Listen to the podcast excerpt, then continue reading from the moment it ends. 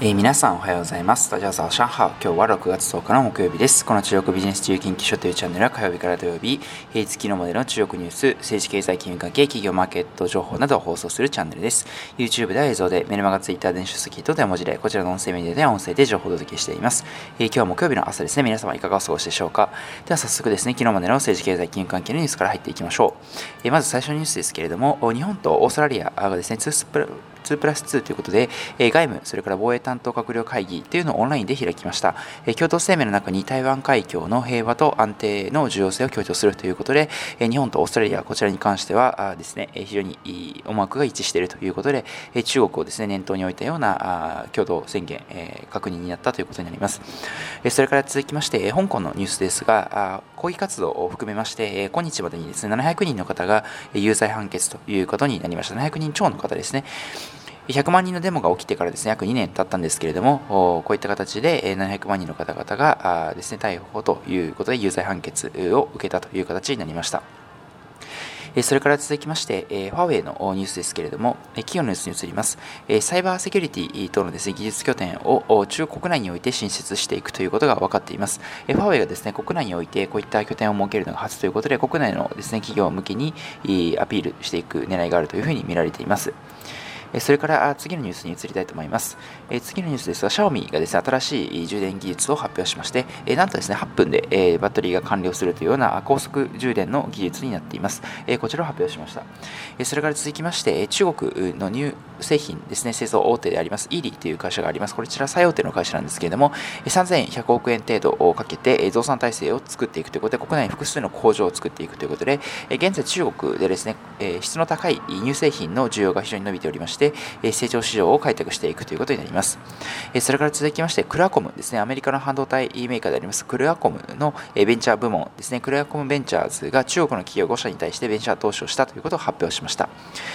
それから続きまして日本のニュースですが、資生堂ですね、中国のハワイというふうに言われます、海南島ですね、リゾートアイランド、こちら最近ですね、政府が市場で免税ですとか、あと外資のですね、進出を後押ししてるんですけれども、顔ですとか、あと資生堂、それからルイ・ヴィトン、この辺りもですね、このリゾート地の海南島に出るということで、免税市場を拡大してまして、出店ですとか展示を加速していくということが分かっています。では最後にマーケットニュース見ていきましょう。9日のですね、香港株式市場ですけれども、反戦指数は小幅ながら6営業日続落しまして、終値は前日比0.13%ですの28,742.63ポイントで終えています。えー、反戦指数ですね、昨日はあまり動きがなかったかなというふうに思いまして、えー、特にですね、中国の国家統計局が発表しました5月の物価指数ですね、消費者物価指数は市場を下回ったんですけれども、生産者物価指数が上がったということで、下がった指数があり、上がった指数もあったというようなことで、えー、動きがですね、えー、あまりなかった市場だったのかなというふうに思います。えー、反省テック指数の方はですね、0.11%安の7972.09ポイントということで、こちらも6営業日連続で続落しております。えー、反省テック指数の方でですね、大台の8000ポイントを割り込んでいるというような状況です。では最後に騰落率見ていきましょう。まず、反省指数の方ですが、1位が中国モンニューですね、乳製品のメーカーで2319番、4.88%上昇、2位が新義コーナンという会社ですね、こちら968番、現在ガラスセメント関係の会社3.53%上昇、3位が CNOC 石油石炭ですね、883番、2.97%上昇。下位3位がアンターですね、えー、スポーツブランドのアパレルですね、2020番、マイナス1.53%下落。下位2位がシャオミで、えー、1810番、マイナス1.59%下落。一番悪かったのがアリヘルスですね、えー、オンラインヘルス241番、マイナス2.428%下落になっています。では、反戦テック指数見ていきましょう。1位が人道ヘルスで6618番、えー、プラス4.55%上昇です。2位がビリビリ9626番、4.05%上昇。3位がバンコク州州ですね、1698番、2.35%上昇。下位3位がニューオリエンタル、1797番、マイナス2.09%下落。下位2位が JT.com、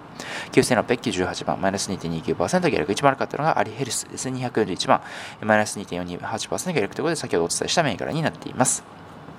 え今日もいくつかニュースをお伝えしましたが、個人的にはですね、香港の、え有罪判決を受けた方が700人超になったというニュースが非常に気になりました。え香港ですね、え最近はあの目に見える形での抗議活動というのは、こういったま見せしめにのような逮捕をですね、有罪判決、え特に有名な活動家の方ですね、日本で有名ですのは、えですね、え例えばですけど、ジミー・ライ氏ですね、地元の新聞紙のですね、創業者の方ですとか、あとアグネス長子ですね、えー、女の子ですね、えー、女性の、えー、この活動家、非常に有名ですけれども、えー、この辺りの、この皆さんのですね、こういった逮捕、それから有罪判決を踏まえまして、えかなりですね、表立った抗議活動というのは減っています。えただ一方で、え行政長官のです、ね、トップのキャリー・ラム氏に関しては、これまでの歴代のですね行政長官の中で最も低い支持率というふうになっていまして、え実際ですね、え香港市民の方で、えまあ、内に秘めたですね、え反抗をしたいというふうに思っている方が非常に多いのかなというふうに垣間見ています。